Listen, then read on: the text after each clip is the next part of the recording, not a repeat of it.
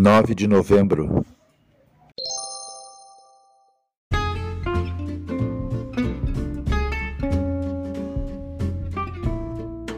Seja bem-vindo! Você está fazendo parte da jornada da leitura e meditação da Palavra de Deus em dois anos. Os áudios que você aqui vai ouvir, eles terão no máximo uma duração de 30 minutos. Você vai recebê-los diariamente.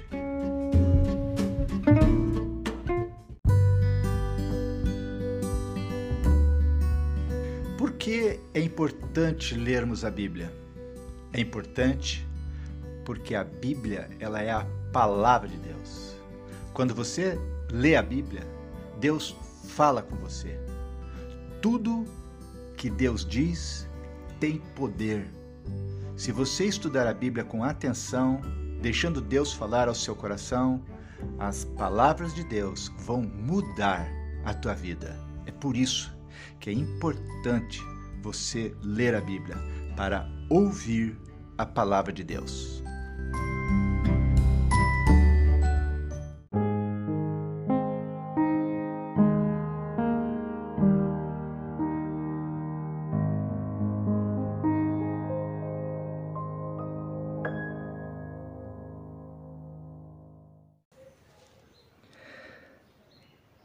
Eclesiastes capítulo 3 Tempo para tudo. Tudo neste mundo tem o seu tempo. Cada coisa tem a sua ocasião. Há tempo de nascer e tempo de morrer, tempo de plantar e tempo de arrancar, tempo de matar e tempo de curar, tempo de derrubar e tempo de construir. Há tempo de ficar triste e tempo de se alegrar, tempo de chorar e tempo de dançar, tempo de espalhar pedras e tempo de ajuntá-las, tempo de abraçar e tempo de afastar. Há tempo de procurar e tempo de perder, tempo de economizar e tempo de desperdiçar, tempo de rasgar e tempo de remendar, tempo de ficar calado e tempo de falar. Há tempo de amar e tempo de odiar, tempo de guerra e tempo de paz. O que é que a pessoa ganha com todo o seu trabalho? Eu tenho visto todo o trabalho que Deus dá às pessoas para que fiquem ocupadas. Deus marcou o tempo certo para cada coisa. Ele nos deu o desejo de entender as coisas que já aconteceram e as que ainda vão acontecer, porque não nos deixa compreender completamente o que ele faz. Então entendi que nesta vida, tudo o que a pessoa pode fazer é procurar ser feliz e viver o melhor que puder. Todos nós devemos comer e beber e aproveitar bem aquilo que ganhamos com o nosso trabalho. Isso é um presente de Deus. Eu sei que tudo o que Deus faz dura para sempre. Não podemos acrescentar nada nem tirar nada. E uma coisa que Deus faz é levar as pessoas a temê-lo. Tudo o que acontece ou que pode acontecer já aconteceu antes. Deus faz com que uma coisa que acontece torne a acontecer. Versículo 16: A injustiça no mundo. Neste mundo eu também reparei o seguinte: no lugar onde devia estar a justiça e o direito, e o que a gente encontrará é a maldade. Então pensei assim: Deus julgará tanto os bons como os maus porque tudo o que se passa neste mundo, tudo o que a gente faz, acontece na hora que tem de acontecer. Aí cheguei à conclusão de que Deus está pondo as pessoas à prova para que elas vejam que não são melhores do que os animais. No fim das contas, o mesmo que acontece com as pessoas acontece com os animais. Tanto as pessoas como os animais morrem o ser humano não leva nenhuma vantagem sobre o animal, pois os dois têm de respirar para viver. Como se vê, tudo é ilusão, pois tanto um como o outro irão para o mesmo lugar, isto é, o pó da terra. Tanto um como o outro vieram de lá e voltarão para lá. Como é que alguém pode ter a certeza de que o sopro da vida do ser humano vai para cima e que o sopro da vida do animal desce para a terra? Assim, eu compreendi que não há nada melhor do que a gente ter prazer no trabalho. Esta é a nossa recompensa. Pois, como é que podemos saber o que vai acontecer depois da nossa morte? Término da leitura do capítulo 3.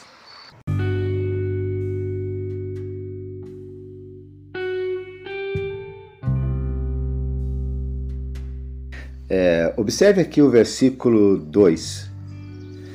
Há tempo de nascer e tempo de morrer, tempo de plantar e tempo de arrancar. Há três coisas que, observados os desvios das variáveis estão sob o nosso controle. Quais são? O tempo, o dinheiro e o poder. Quando nascemos, recebemos o tempo, que não sabemos quanto durará. Embora não a conhecemos, a duração existe. Esse tempo é fracionado e essa fração podemos conhecer. Conhecendo essa dimensão fracionada, horas, dias, meses, anos, podemos decidir o que fazer com ele. Podemos, por exemplo, deixá-lo correr como se nos dominasse. Podemos, por outro lado, tentar apressar a sua velocidade como se fosse possível. Podemos controlá-lo. É sábio quem controla o seu tempo, sobretudo a porção de 24 horas. O controle do tempo exige cuidado com as prioridades para dedicarmos mais tempo às coisas mais importantes. O fato de não determinarmos completamente as coisas mais importantes, como o tempo obrigatório ao trabalho e suas exigências, não nos exime de precisarmos organizar as que nos cabem segundo as prioridades que elegemos. Hierarquizar prioridades requer sabedoria. Se a pedirmos a Deus, Ele nos dará. Entre as prioridades deve estar dar atenção ao outro, desde aquele que precisa apenas de atenção àquele que espera um pouco mais, porque espera afeto. O modo como priorizamos o nosso tempo abre ou fecha portas de amizade. O tempo pode ser nosso aliado. Não precisa ser sempre nosso adversário e nem mesmo um canal a drenar as nossas energias. A pergunta se repete: o que estamos fazendo com o tempo?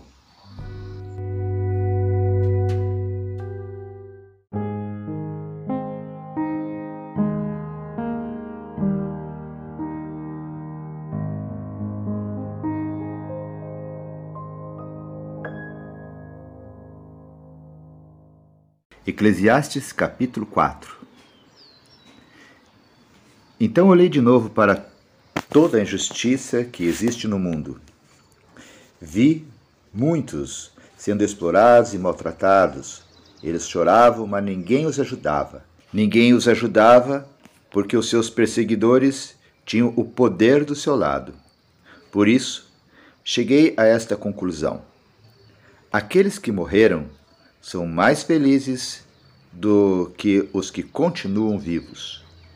Porém, mais felizes do que todos são aqueles que ainda não nasceram e que ainda não viram as injustiças que há neste mundo. Também descobri por que as pessoas se esforçam tanto para ter sucesso no seu trabalho. É porque elas querem ser mais do que os outros. Mas tudo é ilusão. É tudo como correr atrás do vento. Dizem que só mesmo um louco chegaria ao ponto de cruzar os braços e passar fome até morrer. Pode ser, mas é melhor ter pouco numa das mãos, com paz de espírito, do que estar sempre com as duas mãos cheias de trabalho, tentando pegar o vento. Descobri que na vida existe mais uma coisa que não vale a pena é o homem viver sozinho, sem amigos, sem filhos, sem irmãos, sempre trabalhando e nunca satisfeito com a riqueza que tem. Para que é que ele trabalha tanto, deixando de aproveitar as coisas boas da vida? Isso também é ilusão. É uma triste maneira de viver. É melhor haver dois do que um, porque duas pessoas trabalhando juntas podem ganhar muito mais. Se uma delas cai, a outra ajuda a se levantar. Mas se alguém está sozinho e cai, fica em má situação porque não tem ninguém que o ajude a se levantar. Se faz frio, dois podem dormir juntos e se esquentar, mas um sozinho como é que vai se esquentar? Dois homens podem resistir a um ataque que derrotaria um deles se estivesse sozinho. Uma corda de três cordões é difícil de arrebentar. O moço pobre, mas sábio, vale mais do que o rei velho e sem juízo que já não aceita conselhos. Um homem pode muito bem sair da cadeia e se tornar o rei do seu país, mesmo tendo nascido pobre. Eu pensei em todas as pessoas que vivem neste mundo e imaginei que existe entre elas, em algum lugar, um moço que tomará o lugar do rei. O número de pessoas que um rei governa é muito grande. No entanto, quando deixa de ser rei, ninguém é agradecido pelo que ele fez. É tudo ilusão. É tudo como correr atrás do vento.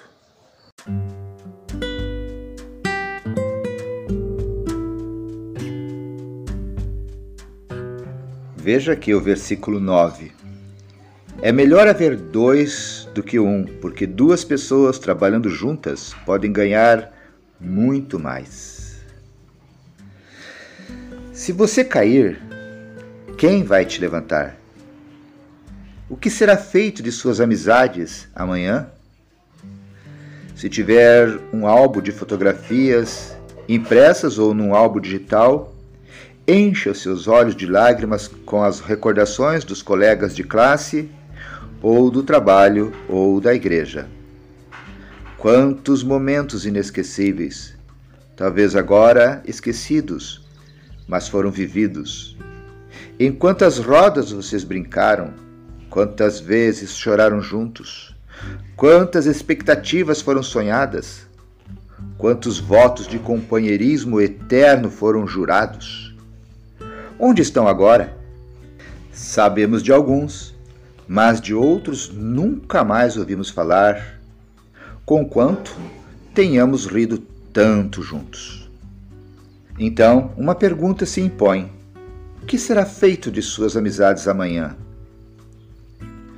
Como não sabemos a resposta, urge que valorizemos e cultivemos os amigos e amigas de hoje.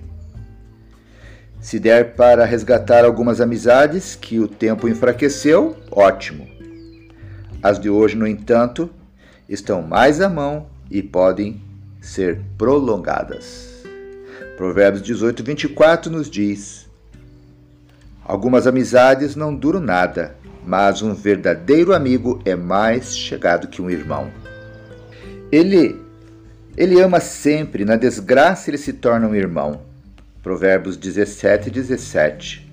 Por isso, pobre de quem não tem quem o ajude a se levantar.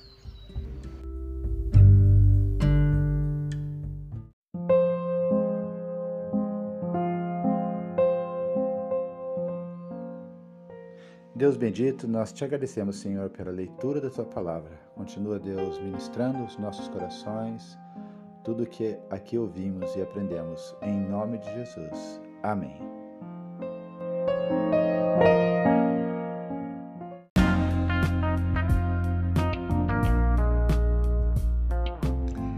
Que legal! Terminamos mais um dia de leitura. Que Deus te abençoe. E se Deus quiser, nos encontraremos amanhã. Fique na paz.